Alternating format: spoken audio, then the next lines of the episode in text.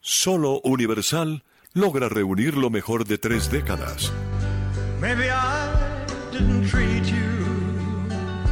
Lady, I'm your knight in shining armor, and I love you. There's a little black spot on the sun today. Y todavía hay más para escuchar. Música, el lenguaje universal. www.universalestereo.co No permita que su marca se quede sola en el punto de venta. En Punto Marketing conocemos cómo interactuar con el consumidor final, diseñamos estrategias, hacemos impulso y tomas promocionales en grandes superficies, mayoristas y conocemos muy bien al canal tradicional. Haga contacto con nosotros vía WhatsApp al 315-545-3545. Punto Marketing 30 años de experiencia con las mejores marcas del país. Llegó la Tienda Express, el más espectacular programa de fidelidad para tenderos y consumidor final. La Tienda Express, módulo de mercadeo y radio promocional que se comunica con los tenderos a través de la radio. La Tienda Express, una realización de Punto Marketing. Mayores informes en el 315-545-3545. La libertad es noticia. La libertad es de todos. El periódico con la mayor aceptación de la región Caribe. Ahora en www.diariolalibertad.com. Diario La Libertad es noticia y actualidad. Diario La Libertad con la fuerza de la verdad. La libertad.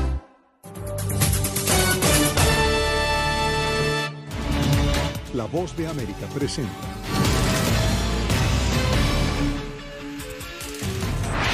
Estados Unidos impone sanciones al Kremlin. Este es el comienzo de una invasión rusa a Ucrania. ¿Cuál es el impacto hacia América Latina y por qué? Declive de las libertades y aumento del autoritarismo en América Latina. liderazgos muy personalistas que crecen a partir de elecciones, pero que poco a poco van atacando las instituciones del Estado. ¿Qué revela el más reciente informe de Freedom House? Más países solicitan visas a venezolanos. Ahora tenemos el problema de la visa, que no puede viajar en avión. Entonces, por la selva no la puedo meter, es una señora mayor, o sea, sería como una locura en, en ese aspecto. ¿Qué impacto tiene en la comunidad migrante más grande de América Latina? De manera divertida, maestro enseña robótica. El joven de ahorita quiere hacer, quiere construir, quiere crear. Una iniciativa para promover la ingeniería y las matemáticas en las aulas de clase de Caracas. Hola, ¿cómo están? Bienvenidos a Venezuela 360. Les saluda Cristina Caicedo Smith. Y bueno, a medida que la crisis en Europa se intensifica y Rusia recibe sanciones por parte de la comunidad internacional por invadir a Ucrania, la disputa regional de categoría internacional pronostica un impacto económico, político y diplomático a nivel mundial. América Latina no se queda atrás, sobre todo porque en años recientes hemos observado cómo las relaciones entre Venezuela, Cuba y Nicaragua con el Kremlin se han fortalecido. Hacemos contacto desde el Consejo de la Seguridad eh, de las Naciones Unidas. Nos conectamos con nuestra corresponsal Celia Mendoza. Celia, Rusia dio inicio a la invasión en Ucrania y el presidente Biden continúa anunciando una serie de sanciones hacia el Kremlin. Esta semana, ¿qué impacto puede tener en la economía de América Latina? Sabemos que uno de los temas fundamentales será el petróleo y cómo esto podría eventualmente afectar no solamente a América Latina, a los Estados Unidos y al mundo en general.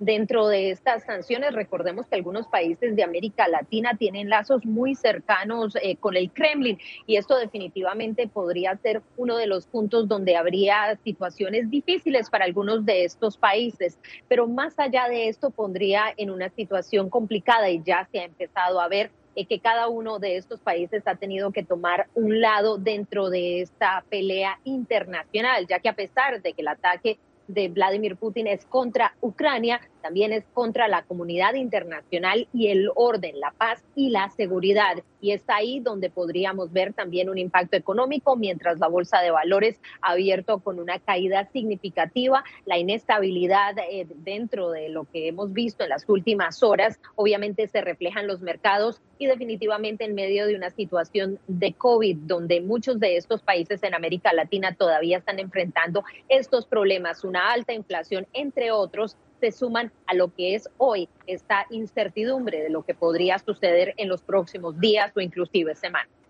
Celia, hemos visto cómo en meses y en años recientes Rusia ha fortalecido las relaciones con países como Venezuela, Cuba y Nicaragua. Eh, ¿Qué impacto o qué te han dicho de pronto los expertos en referencia a la seguridad hemisférica? Definitivamente es una preocupación. Recordemos que desde el inicio de estas conversaciones, cuando se hizo la primera cumbre en Ginebra para hablar de este tema, el vicecanciller de Rusia indicó que si no se cumplían sus peticiones, algo que en este momento Rusia asegura no se ha dado, ellos tendrían la posibilidad de instalar o de enviar fuerzas militares a la región, específicamente a Cuba y a Venezuela. Y desde luego esto es algo que preocupa a la comunidad internacional. Estados Unidos ha asegurado que esto es algo que ellos van a seguir de cerca, sin embargo se han negado a darle credibilidad a esta posibilidad.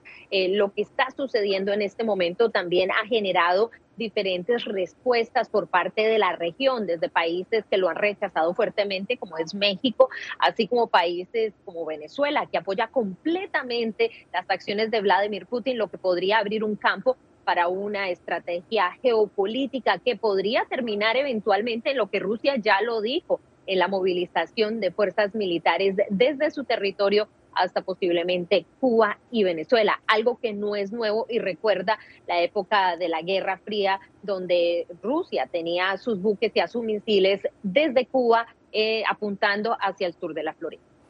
Muchísimas gracias Celia y definitivamente va a ser una noticia que estará en desarrollo. Y bueno, nos movemos de Ucrania y nos trasladamos a nuestra región. Un reciente informe indica que 8 de cada 10 personas en el mundo no viven en países completamente libres. La organización Freedom House reporta un deterioro de la democracia en las Américas y en donde se presenta un importante retroceso en las libertades individuales. Estos son Nicaragua, Venezuela y El Salvador. Jaime Moreno nos presenta el análisis. El más reciente informe de la organización Freedom House, denominado Libertad en el Mundo, destaca que desde 2019 se redujo a la mitad el número de países considerados completamente libres. Solo el 20,3% vive en libertad, es decir, 8 de cada 10 personas en el mundo no viven en países libres. En el caso de América Latina, resalta el hiperpresidencialismo y la defensa básicamente de individuos y no de instituciones. Resalta eh, el combate eh, a veces excesivo en contra del de, eh, periodismo. México, por ejemplo, es el país más peligroso para periodistas. En América Latina, la organización Freedom House califica como no libres a Venezuela, Nicaragua y Cuba y como parcialmente libres a México, Guatemala, El Salvador, Honduras, Colombia, Paraguay y Bolivia. Vinculado a una captura del Estado por uh, movimientos uh, uh, populistas y liderazgos muy personalistas que crecen a partir de elecciones, pero que poco a poco van atacando las instituciones del Estado, el judiciario, la prensa libre, la, sociedad civil y van uh, uh, justamente creando espacios más autoritarios. Según el informe, la mayor reducción de las libertades en los últimos 10 años en las Américas ocurrió en Nicaragua con menos 28 puntos, en Venezuela con menos 27 puntos, El Salvador menos 17 puntos, Haití menos 12 puntos y en Estados Unidos con 10 puntos menos. La necesidad del pueblo de sentirse gobernado por alguien es algo que viene gestándose en América Latina hace varias décadas. Y cuando surgen estos líderes populistas que dan la impresión, todos ellos hombres, por cierto, pero que dan la impresión de, de que ellos mandan, de que ellos son efectivos, este tipo de liderazgo lamentablemente es muy es muy magnético en nuestro, en nuestro continente. Analistas indican que aunque no se puede decir que un político de una tendencia sea más proclive al autoritarismo, existen ciertos rasgos que los votantes pueden identificar. Cuando para atacar los políticos se, se empieza a atacar la prensa, el judiciario, la sociedad civil, o sea, todos los mecanismos que pueden funcionar como un control al poder, ahí se debe desconfiar. Los episodios más llamativos de atentados recientes a la democracia que destaca el informe de Freedom House son en Nicaragua el encarcelamiento de los aspirantes a la presidencia para que Ortega se pudiera reelegir. En Venezuela, el afianzamiento en el poder de Maduro a costa del bienestar socioeconómico de la población. En Haití, el asesinato de su presidente y en Estados Unidos, el asalto al Capitolio. Reflejan problemas mucho más grandes, eh, donde la mayoría de estos líderes o personas o actores tratan de quebrar las normas básicas de la democracia y quebrar las condiciones mínimas para que la gente pueda ejercer sus derechos civiles y políticos. El único país de la región que pasó de parcialmente libre a libre fue Ecuador. El reporte de Freedom House dice que después de casi cinco años de la salida del expresidente Rafael Correa del poder, se reformó el sistema de elección de los jueces para evitar el partidismo, se redujo el control del Estado sobre los medios de comunicación y se indultaron a defensores de derechos humanos. Y eso demuestra que puede haber cambios en un gobierno dictatorial a un gobierno de democrático. Y es lo que se dio en el Ecuador. Entonces nosotros pasamos por todo eso ya y creemos, especialmente personalmente yo, pero también el presidente Lazo, que lo más, y el presidente Moreno, expresidente también, que lo más importante es la libertad. El informe de Freedom House propone acciones multilaterales por parte de los países para fortalecer las libertades y hacer frente al autoritarismo, revitalizar el pluralismo requiriendo un frente unido entre las naciones democráticas. Jaime Moreno, Voz de América. Recuerde que puede ver toda la información de Venezuela 360, además de lo que acontece en Ucrania, en nuestra página web vozdeamerica.com, además de todas las redes sociales. Una pausa y ya volvemos con mucho más.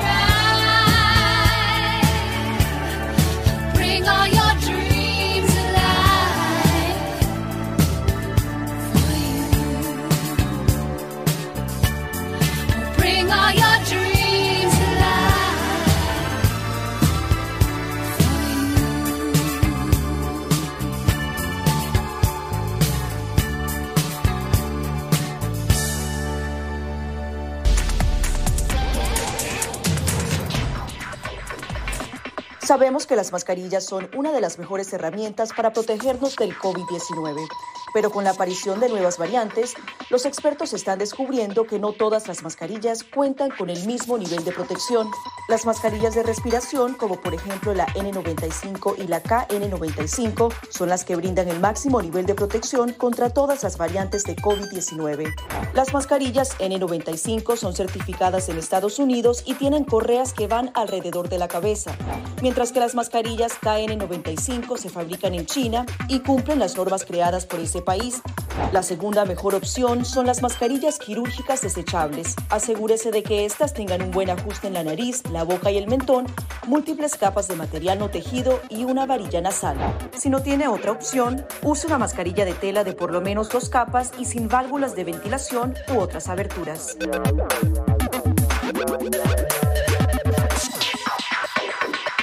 De tocar la mascarilla, límpiese las manos con un desinfectante a base de alcohol o con agua y jabón y compruebe que la mascarilla no tenga roturas o agujeros. Para una mascarilla de tela, ajústela de manera que cubra la boca, nariz y barbilla sin dejar huecos a los lados y coloque las tiras por detrás de su cabeza o de sus orejas. Para una mascarilla médica, verifique qué lado de la mascarilla corresponde a la parte superior. Este suele ser el lado que tiene la tira de metal. Determine cuál es la parte interior, normalmente la parte blanca. Ajústese la mascarilla en la cara de modo que cubra la nariz, boca y barbilla, asegurándose una vez más de que no haya huecos entre su cara y la mascarilla. Coloque las tiras por detrás de su cabeza u orejas y ajuste la tira de metal para que se amolde a la forma de la nariz. Finalmente, antes de quitarse la mascarilla, lávese las manos con un desinfectante a base de alcohol o con agua y jabón.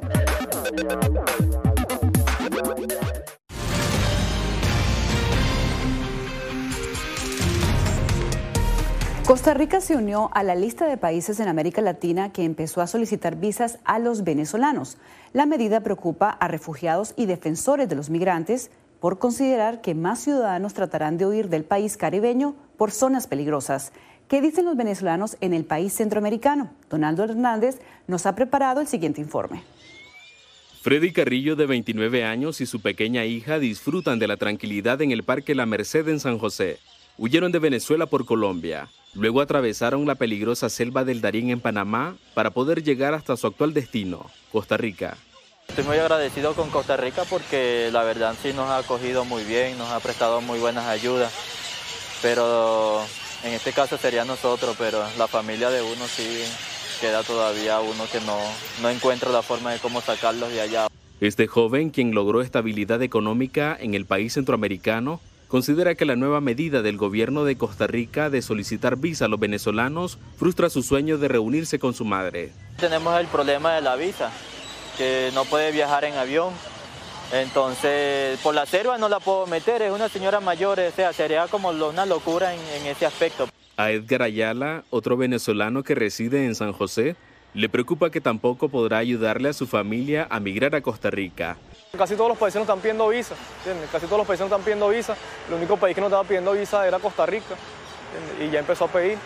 Y por eso que te digo, se ha obstaculizado totalmente. En Costa Rica hay más de 40.000 venezolanos en condición de refugiados y según la directora general de Migración y Extranjería de ese país, la nueva medida tiene un propósito claro. Costa Rica debe tomar también la decisión de establecer visa para las personas venezolanas, fomentando así una migración ordenada, segura y regular. La disposición de las autoridades costarricenses fue consensuada con sus pares venezolanas. Hemos hecho las coordinaciones con la Embajada de Venezuela en Costa Rica y con todos los consulados de Costa Rica en el exterior. Sin embargo, el Centro de Derechos Humanos de la Universidad Católica Andrés Bello cuestiona la decisión de Costa Rica.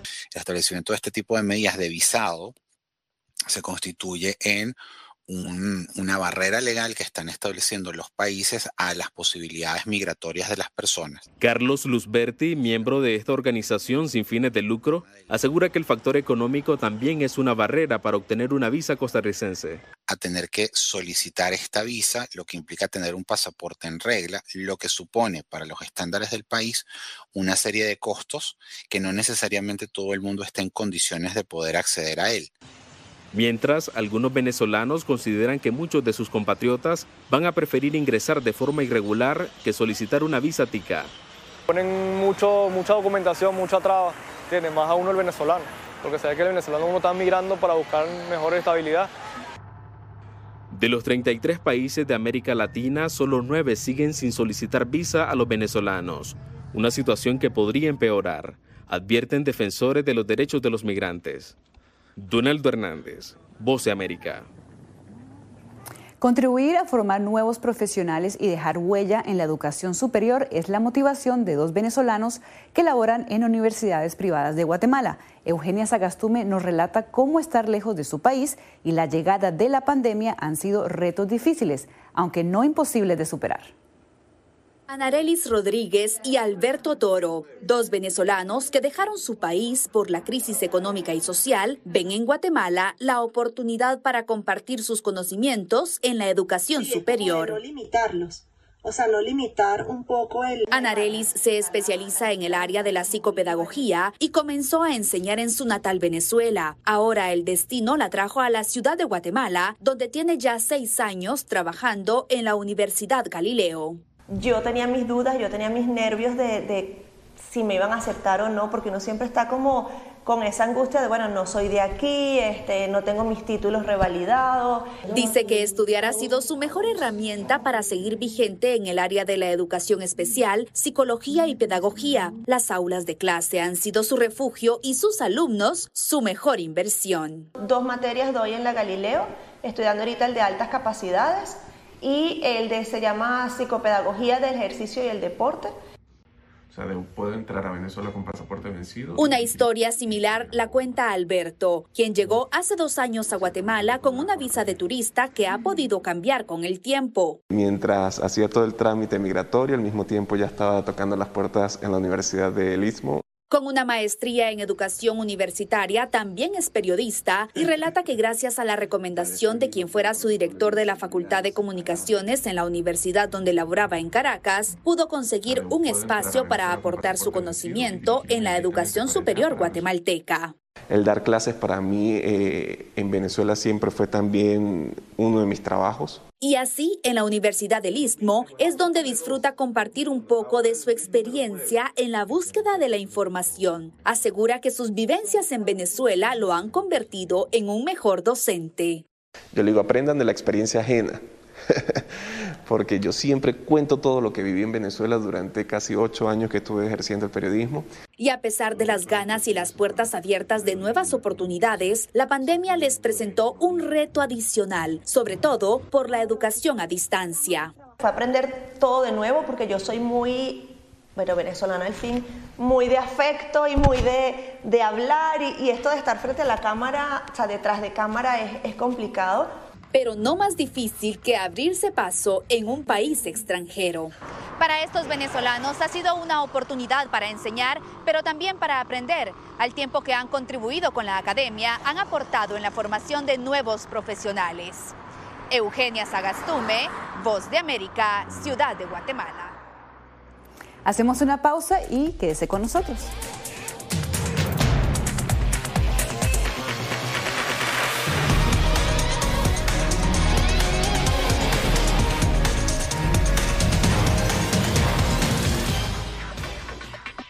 Sabemos que las mascarillas son una de las mejores herramientas para protegernos del COVID-19, pero con la aparición de nuevas variantes, los expertos están descubriendo que no todas las mascarillas cuentan con el mismo nivel de protección. Las mascarillas de respiración, como por ejemplo la N95 y la KN95, son las que brindan el máximo nivel de protección contra todas las variantes de COVID-19. Las mascarillas N95 son certificadas en Estados Unidos y tienen correas que van alrededor de la cabeza, mientras que las mascarillas KN95 se fabrican en China y cumplen las normas creadas por ese país. La segunda mejor opción son las mascarillas quirúrgicas desechables. Asegúrese de que éstas tengan un buen ajuste en la nariz, la boca y el mentón, múltiples capas de material no tejido y una varilla nasal. Si no tiene otra opción, use una mascarilla de tela de por lo menos dos capas y sin válvulas de ventilación u otras aberturas.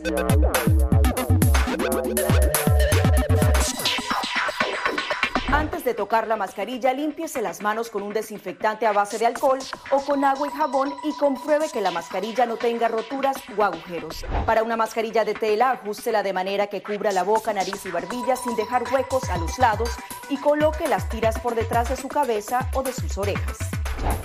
Para una mascarilla médica, verifique que el lado de la mascarilla corresponde a la parte superior. Este suele ser el lado que tiene la tira de metal. Determine cuál es la parte interior, normalmente la parte blanca. Ajústese la mascarilla en la cara de modo que cubra la nariz, boca y barbilla, asegurándose una vez más de que no haya huecos entre su cara y la mascarilla. Coloque las tiras por detrás de su cabeza u orejas y ajuste la tira de metal para que se amolde a la forma de la nariz. Finalmente, antes de quitarse la mascarilla, lávese las manos con un desinfectante a base de alcohol o con agua y jabón.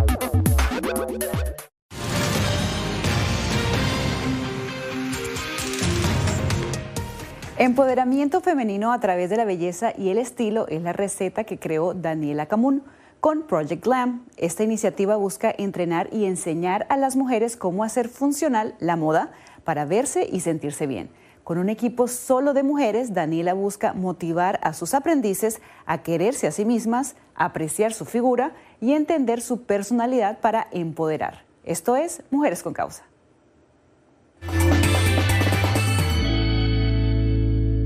Daniela, ¿de qué trata el Project Glam? Eh, ¿De dónde nace esta iniciativa y hace cuánto está en curso? Eh, bueno, Project Glam eh, tiene siete años ya online, siempre ha sido un proyecto online y nace pues de un poco mi historia personal y también un poco de poder conectar las mujeres con el, con el estilo y el glamour desde un lugar más normal, ¿no? Bueno, ¿qué tipo de proyectos, clases, entrenamientos ofreces? Y cuáles son las preguntas más frecuentes o las preocupaciones más frecuentes de, tus estudiantes? Bueno, mira, nosotros tenemos varios entrenamientos, tenemos como dos líneas de entrenamiento, todos vienen atados a un método que es el método muy simple, a mí me encantan las cosas simples, que son los cuatro pasos para cambiar tu imagen. Es un camino claro que una vez que tú lo recorres, tienes un resultado. Es un método que ha sido probado en entrenamientos en 37 países, en más de 4.000 mujeres de manera privada y solamente para que tengas una idea del año pasado en 20.000 mujeres en entrenamientos públicos. esos cuatro pasos son descubre tu estilo, conoce tu cuerpo, construye un closet funcional y complementa con accesorios y maquillaje. Se supone que si recorremos este camino al final tienes un cambio de imagen. ¿Cuál es el mensaje o cuando una estudiante o una persona que participa de tu, de tu proyecto eh, concluye con uno de los entrenamientos que te ofreces, ¿cuál es la mejor gratificación que tú puedes tener? Mira, el proceso de autoconocimiento es súper bonito y eh, eh, me recuerdo muchos momentos en los, que, en los que al terminar un curso, pues muchas terminamos muy conmovidas porque no solamente está la aceptación corporal que. No aceptar tu cuerpo es algo que todos los días te martilla la cabeza, porque el cuerpo es lo que habita el mundo. Nosotros somos mucho más que un cuerpo, pero tú te mueves a través de tu cuerpo. Y la lucha que tenemos con las mujeres con el cuerpo diariamente es muy, muy compleja y que te, y que te cansa mucho, te quita mucha energía, ¿no? Entonces aquí eh, una de las cosas más bonitas es ese proceso como de autoconocimiento y aceptación corporal que te hace como tener mucha más paz en tu día a día y eso no quiere decir que, porque además aprendes a vestirte de una manera en la que de verdad te sientes linda. Entonces no es una aceptación de, ay, si ya me acepté, listo, esto soy yo, ni modo, así nací. Sino es, este soy yo y mira qué bien me veo y mira qué bien me siento y mira todo lo que puedo lograr porque tengo las ganas de hacerlo, ¿no? No se trata de la ropa, se trata de cómo esa ropa te permite sentir que lo puedes hacer y que lo puedes lograr cualquiera que sea lo que quieras lograr. Muchas gracias, Daniela, por tus minutos con la voz de América. Gracias a ustedes. Y bueno, una pausa y ya volvemos.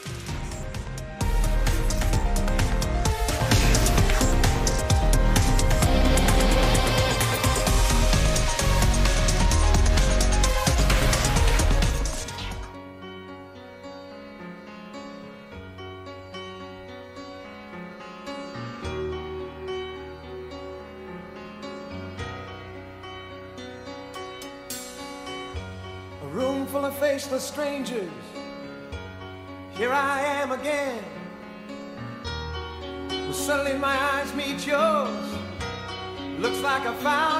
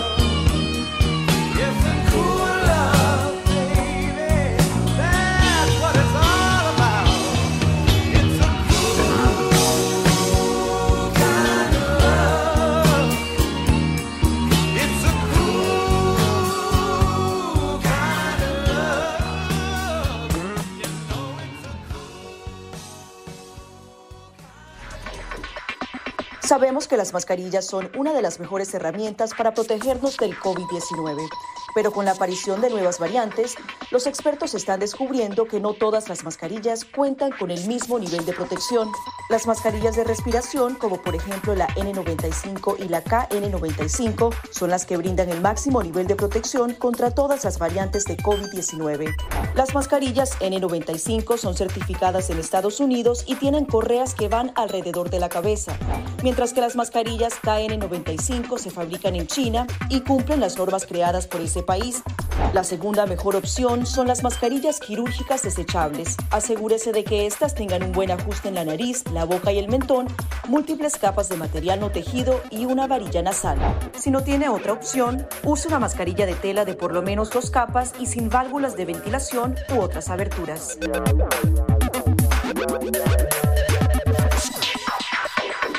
Antes de tocar la mascarilla, límpiese las manos con un desinfectante a base de alcohol o con agua y jabón y compruebe que la mascarilla no tenga roturas o agujeros. Para una mascarilla de tela, ajústela de manera que cubra la boca, nariz y barbilla sin dejar huecos a los lados y coloque las tiras por detrás de su cabeza o de sus orejas. Para una mascarilla médica, verifique que el lado de la mascarilla corresponde a la parte superior. Este suele ser el lado que tiene la tira de metal. Determine cuál es la parte interior, normalmente la parte blanca. Ajústese la mascarilla en la cara de modo que cubra la nariz, boca y barbilla, asegurándose una vez más de que no haya huecos entre su cara y la mascarilla. Coloque las tiras por detrás de su cabeza u orejas y ajuste la tira de metal para que se amolde a la forma de la nariz. Finalmente, antes de quitarse la mascarilla, lávese las manos con un desinfectante a base de alcohol o con agua y jabón.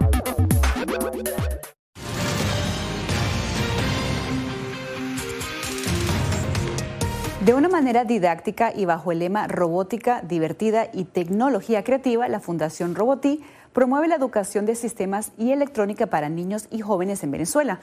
Dentro de un pequeño salón en el centro de Caracas, los juegos se convierten en inventos para el futuro. Aquí vamos a activarlo. Aplicar las teorías de la ciencia pura para la resolución de problemas y para la innovación es la fórmula que utiliza el profesor Francisco Botifol para enseñar electrónica y robótica a alrededor de 30 niños y jóvenes en Caracas. Esto que usted está viendo son horas de trabajo donde usted tiene que graduar el ángulo, donde tiene que graduar la velocidad, el roce, la fricción. Aquí esto es física pura, pero es un juego de niños. Se ha dedicado a la docencia por dos décadas, pero hace seis años creó la Fundación Roboti, lo que él define como un laboratorio de creatividad que funciona con materiales reciclados y recursos limitados. El joven de ahorita quiere hacer, quiere construir, quiere crear. Y la metodología que estamos aplicando me permite a mí que el joven pueda crear su sueño, su idea, lo que piense en ese momento. Ideas que algunos niños como Guillermo han materializado. Con apenas nueve años desarrolló un bastón que permite a las personas ciegas orientarse en las vías públicas y en espacios congestionados. El sensor va a emitir un sonido cuando no tenga un obstáculo a- al frente suyo, pero va a emitir otro sonido cuando sí tenga el obstáculo. Mientras otros como Artemisa ya están pensando qué fabricarán con lo que han aprendido. Puede servirme para crear un robot más adelante, que cocine, que limpie. Fundación Roboti es una empresa familiar en la que participan la esposa de Francisco y sus tres hijos, uno de ellos con condiciones especiales, quien ha sido un motor para el profesor Botifol. Tenemos un 20% aproximadamente de niños con condiciones especiales este, que están trabajando con nosotros. Y las experiencias son excepcionales. A través de la incorporación de la ciencia, tecnología, ingeniería y matemática, este docente quiere ir más allá de su aula de clase. Promueve que el sistema educativo del Estado incorpore las instrucciones sobre robótica y electrónica al pensum pedagógico de su país. Adriana Núñez Rabascal, Voz de América, Caracas, Venezuela. El archipiélago de los Roques, una colección de islas de cristalinas aguas, bancos de arena blanca y arrecifes coralinos en el mar Caribe venezolano, ha estado posicionado como una de las playas más extraordinarias del mundo, según importantes agencias de viaje. En 1972 fue declarado Parque Nacional para asegurar su protección y preservación y aunque su belleza natural pertenece a todos los venezolanos, los costos de visitar esta zona turística continúan en aumento, haciendo muy difícil que locales visiten el archipiélago. Gracias por habernos acompañado. Les habló Cristina Caicedo Smith.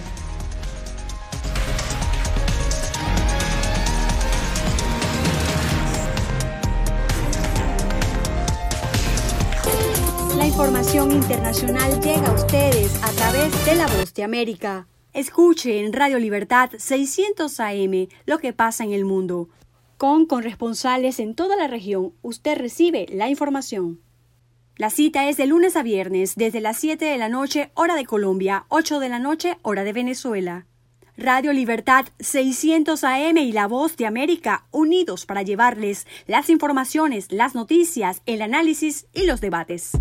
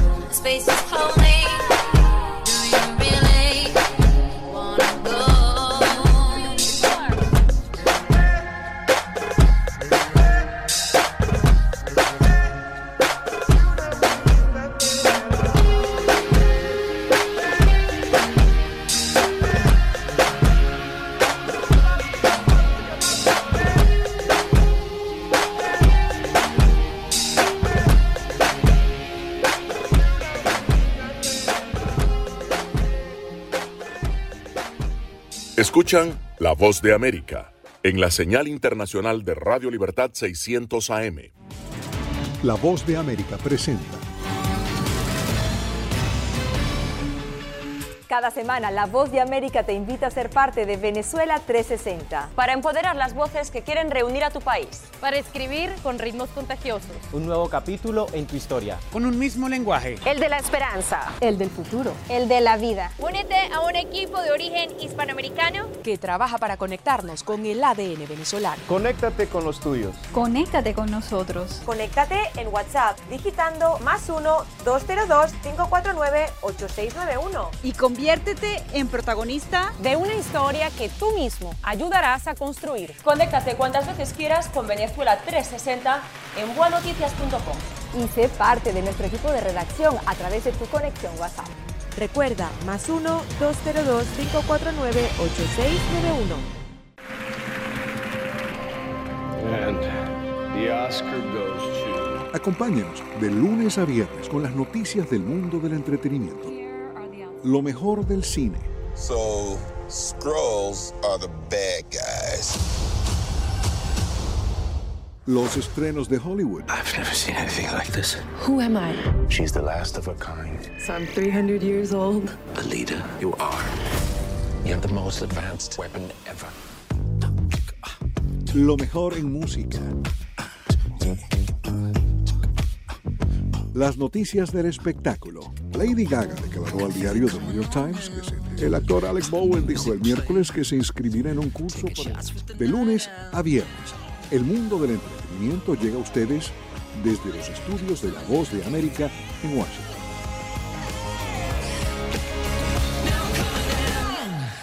Mientras la invasión rusa continúa en Ucrania, la Asamblea Nacional de Nicaragua recibió la visita del presidente de la Duma Estatal de Rusia, el equivalente a la Cámara Baja del Poder Legislativo en ese país. Yacheslav Volodin llegó a Nicaragua para reforzar las relaciones diplomáticas entre ambas naciones. En un discurso que pronunció ante los miembros de la Asamblea Nacional y otros funcionarios del gobierno, el alto funcionario ruso se refirió a la crisis entre su país y Ucrania, apoyándose por una intérprete. Dijo: La decisión de nuestro presidente Vladimir Putin de llevar a cabo la operación pacificadora tiene la intención de prevenir la catástrofe humanitaria y también prevenir la guerra a gran escala. La población de Ucrania no tiene que temer. La ofensiva militar rusa a Ucrania ha impactado al mundo. Sin embargo, el presidente de la Asamblea Legislativa nicaragüense, Gustavo Porras, saludó la presencia de la delegación de Rusia y les transmitió el mensaje de respaldo del presidente Daniel Ortega. Sea usted bienvenido a esta patria de Sandino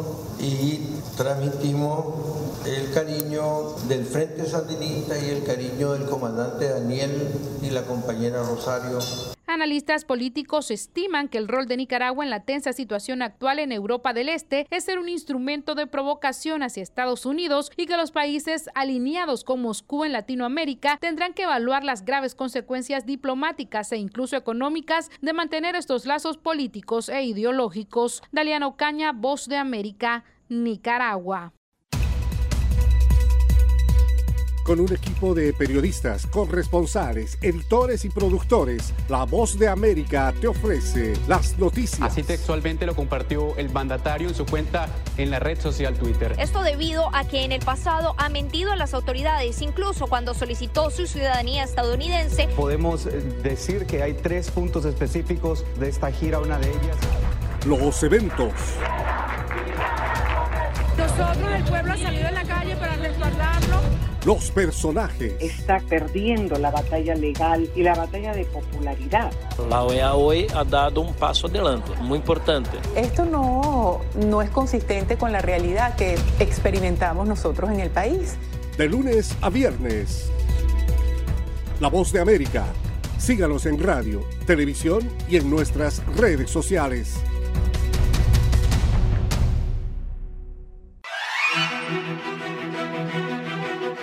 De lunes a viernes, La Voz de América te ofrece Conversando con la Voz de América. Saludos desde Washington, soy Yoconda Tapia y estamos en Conversando con la Voz de América. Un diálogo con los protagonistas de las noticias. Eso no son negociaciones, eso es una farsa. De lunes a viernes, a través de nuestras afiliadas en la región. Conversando con la Voz de América.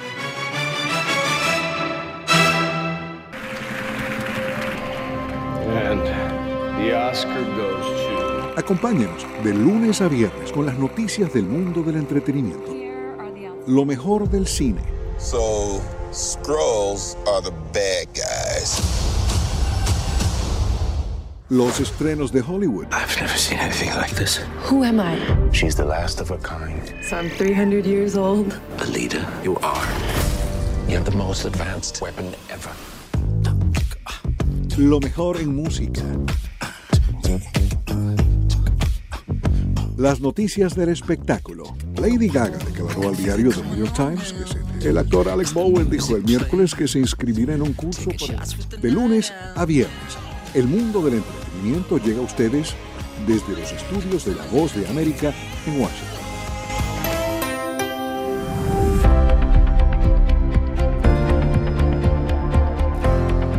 Cordiales saludos a nuestra audiencia desde Washington. Soy Yoconda Tapia y hoy, en Conversando con la Voz de América, abordamos el tema del proceso electoral que ya vive Colombia con elecciones legislativas en marzo y presidenciales en mayo y que está enfrentando actos de violencia ejercitados por el ELN y que le recuerdan al país trágicos momentos que se vivieron y que en el pasado terminaron con la vida de algunos candidatos. Para poner el tema en contexto, nuestro corresponsal en Bogotá, Manuel Arias, entrevista al analista en conflicto armado y director del Centro de Estudios de Seguridad y Paz, Néstor Rosanía. Tres cosas fundamentales. Lo primero, demuestra que el conflicto colombiano se transformó, que ya no es un conflicto con estructuras grandes y con, control, con mando, control y comunicaciones como lo fueron las FARC los paramilitares. Ya estamos en un conflicto, lo que en teoría de la guerra se conoce como conflictos de alta fragmentación. Quiere decir que son estructuras más pequeñas que funcionan a través de unidades tácticas de combate y esas organizaciones tienen una lógica de ataque diluido. Lo segundo, el ELN busca esto ahora en un año electoral y un año donde lo importante para ellos es enviar un mensaje de fuerza, de poder militar, de control militar, ya pensando en lo que va a ser el nuevo gobierno. Y lo tercero, demuestra una vez más pues el fracaso en materia de seguridad en el gobierno Duque, tanto en seguridad del conflicto armado interno como en seguridad ciudadana. Doctor Rosanía, el gobierno Duque cerró la puerta al diálogo que había dejado abierto con el ELN el expresidente Juan Manuel Santos y ante esta escalada violenta que se está presentando en el país, pues no se ve clara una negociación con una futura administración eh, que llegue al país. Entonces, ante esta situación, eh, ¿qué podemos esperar? ¿Una guerra indefinida? Las guerrillas en Colombia, tanto las FARC como el ELN tenían una, o tienen, digamos, en el caso del ELN, una naturaleza de guerra que se llama guerra popular prolongada. Entonces, ellos, el tiempo no es un limitante para ellos.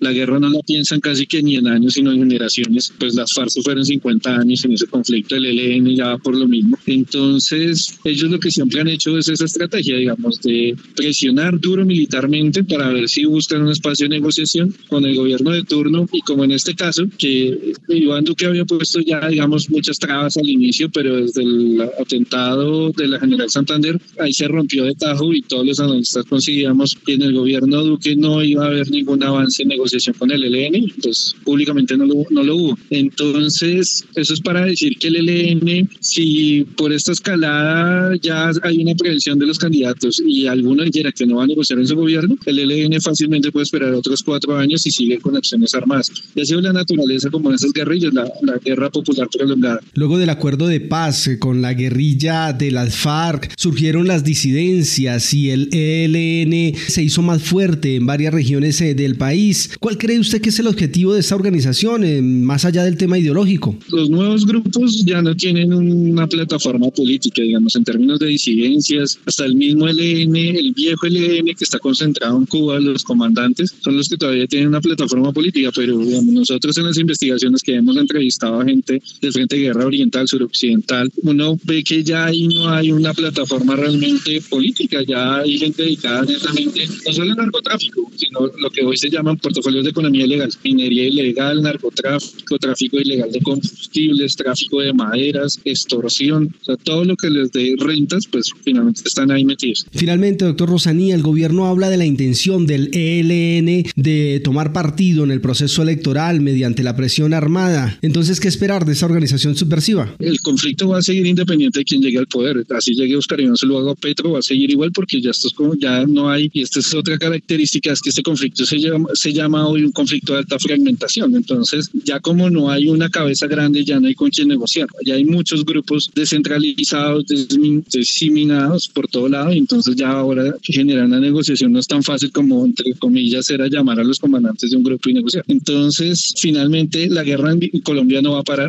mientras el narcotráfico siga dando tanta plata, no va a parar, y la estrategia militar también se ha quedado rezagada. Era Néstor Rosanía, analista en conflicto armado y director del Centro de Estudios de Seguridad y Paz, explicando el escenario electoral en Colombia en el marco del proceso preelectoral. Esto fue Conversando con la Voz de América.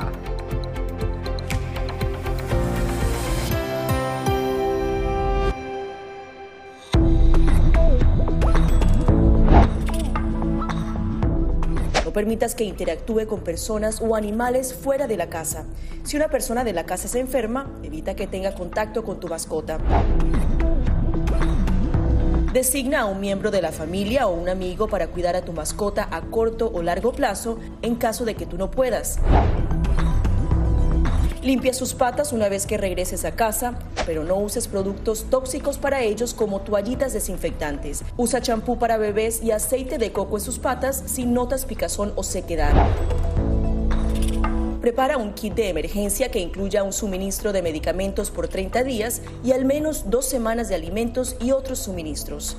Asegúrate de que todas las mascotas lleven collares y etiquetas con información actualizada como nombre, número de teléfono y necesidades médicas urgentes.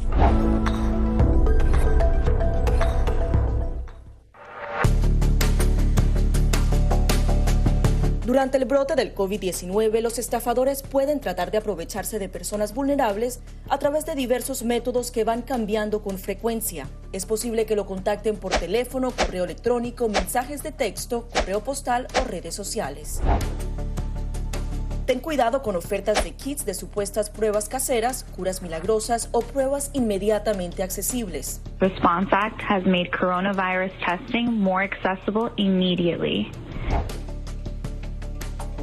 Tras un desastre, organizaciones caritativas falsas aparecen afirmando que tienen vínculos con otras reales. Siempre verifica que la organización sea legítima. Alguien que asegura que trabaja en el gobierno puede pedirte tu información personal o intentar cobrarte cuotas falsas para así ingresar tu cheque de estímulo.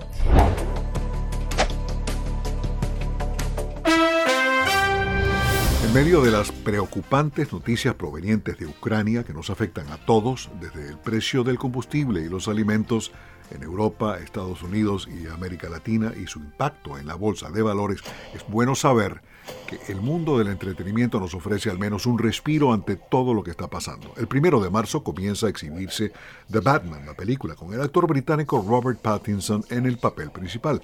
Pattinson, que saltó a la fama mundial con las películas de Twilight, sigue los pasos de Adam West, Val Kilmer, Michael Keaton, Christian Bale y Ben Affleck interpretando a Bruce Wayne, Batman, Bruno Díaz. En la película, Batman investiga la corrupción en Ciudad Gótica y varios asesinatos cometidos por el acertijo. El elenco incluye a Colin Farrell, Andy Serkis y Paul Dano. Zoe Kravitz interpreta a Selina Kyle Gatubela.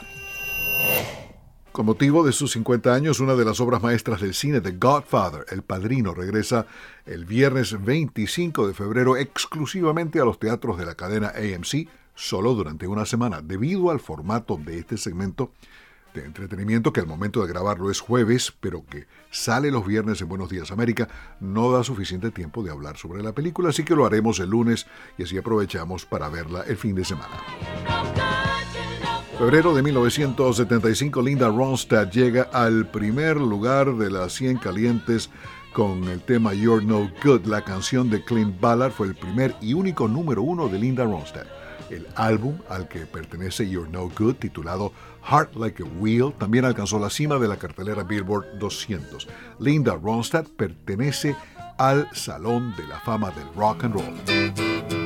25 de febrero de 2004, los Rolling Stones ocupan el primer lugar entre los artistas que más dinero generaron con su música aquí en Estados Unidos, al menos para ese momento. Los Rolling Stones percibieron 212 millones de dólares en venta de entradas por su gira 40 Licks y todo lo relacionado a sus discos compactos, DVDs y mercadería o mercadería en general. Bruce Springsteen quedó en segundo lugar de la lista y The Eagles en tercero. 25 de febrero de 2009, en una ceremonia en la Casa Blanca, el presidente Barack Obama condecora a Stevie Wonder con el galardón más importante de Estados Unidos para la música popular, el premio Gershwin de la Biblioteca del Congreso. La canción de Stevie Wonder, Signed, Sealed, Delivered, Amios, fue el tema musical principal de la campaña electoral de Barack Obama. Alejandro Escalona, Voz de América.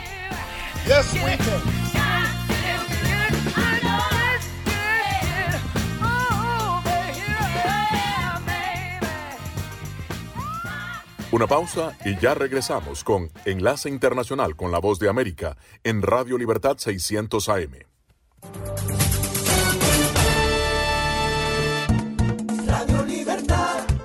Radio Libertad 600 AM en Colombia.